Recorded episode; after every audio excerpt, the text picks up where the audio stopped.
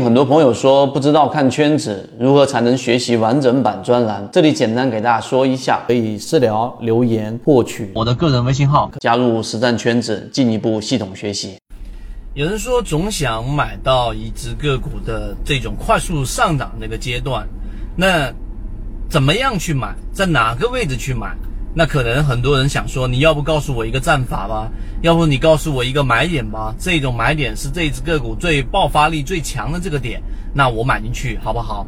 但事实上是这样吗？事实上不是，真正能够买到真正起爆点的人很少很少。而在我们圈子当中，我们已经做过这样的分享。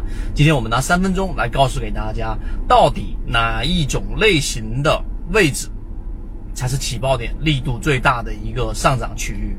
首先，这一个前提是你要对于一只个股的上涨有非常清晰的认识。就像我们在讲的缠论，你对于一只个股它所处的一个位置，你要进行解构，它到底是在中枢啊，还是在我们上涨的一个走势，还是下跌的一个走势？它到底有没有发生背离？我们把一只个股分为三个不同的位置的买点，第一个是第一买点，第二个是第二买点，第三个是第三买点。那么实际上呢，第一买点是首先你要找到一只个股的中枢，它的中枢就是在多空对抗最频繁和最密集的这个区域，也就是我们前面教过大家的高点当中的最低点和低点当中的最高点构成的一个中枢位置。中枢之后快速的调整出现第一买点的这个就是背离，在次级别出现第一买点的第一个买入位置，这个位置的力度是不是最强呢？不是。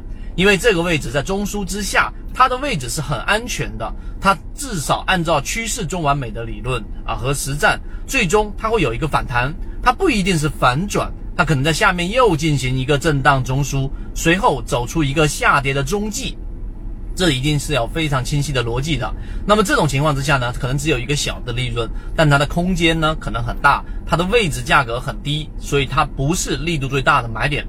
然后呢，当一只个股出现一波反弹之后，反弹突破到中枢之上，然后呢，在次级别，就是日线你去观察它，它在六十分钟出现第一次回调，那么这种位置上呢，这个就是我们所说的第二买点，因为走势中完美，任何一个中枢也好，走势也好。它必须有三笔构成，所以当第一笔、第二笔下来的第一次回调的时候，这第二买点力度要比第一买点要更强。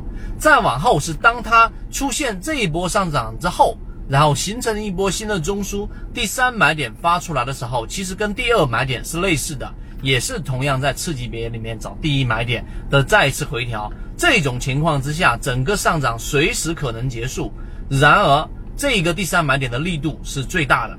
那有人就说，那我是不是就应该是去买第三买点的这样的一个个股呢？答案是否定的。真正力度最大的上涨，它反而发生在第二买点跟第三买点重叠的位置。那么怎么去判断第二买点跟第三买点重叠呢？这个我们在下期视频会给各位去讲到。但是你听完我这三分钟，实际上你对于一只个股的这种解构，应该会有一个大概的一个框架。而我们系统的完整版视频已经教会所有人这个方法，希望今天三分钟对你来说有所帮助。好，各位再见。做赢大钱，认赔小钱。股市中需要拥有一套属于自己的交易系统，才能长期生存。如果你想进一步完善自己的交易框架和模型的话，可以查看简介，添加我的个人微信号，进一步系统进化学习。